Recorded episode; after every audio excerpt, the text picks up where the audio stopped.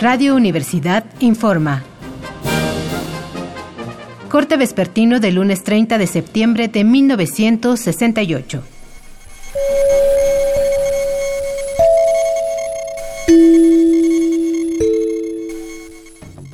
Buenas tardes. Hoy, tras haber sido entregadas las instalaciones de Ciudad Universitaria, fueron limpiados los murales elaborados durante el conflicto estudiantil. Trabajadores de Intendencia de la UNAM los cubrieron de pintura gris y cubrieron también los murales de José Luis Cuevas, María Orozco, Mario Rivera y otros artistas que se encontraban en las láminas de la estatua decapitada de Miguel Alemán en la explanada de CEU. Sin embargo, más alarmante aún fue descubrir que Alcira Sous, estudiante de la Facultad de Filosofía y Letras, había permanecido 12 días escondida en los baños del último piso de la Torre de Humanidades. Durante este tiempo, Sous sobrevivió bebiendo el agua que no había sido cortada en las instalaciones. Cuando Ciudad Universitaria fue invadida por el ejército, ella fue quien transmitió la voz del poeta León Felipe a través de la radio Filosofía y Letras.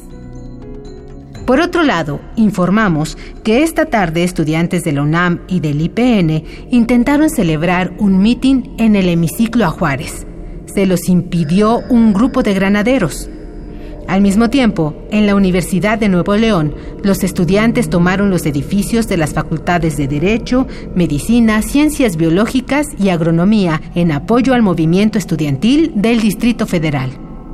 Para finalizar, se nos hace saber que la Unión de Estudiantes Suecos envió un documento a la Embajada de México en Estocolmo para manifestar su solidaridad con el movimiento, así como su protesta por los brutales métodos empleados por las autoridades mexicanas. En Helsinki, Finlandia, varios estudiantes intentaron realizar una manifestación frente a la Embajada de México, pero fueron detenidos por la policía. Seguiremos informando. Siga pendiente de los reportes de Radio Universidad.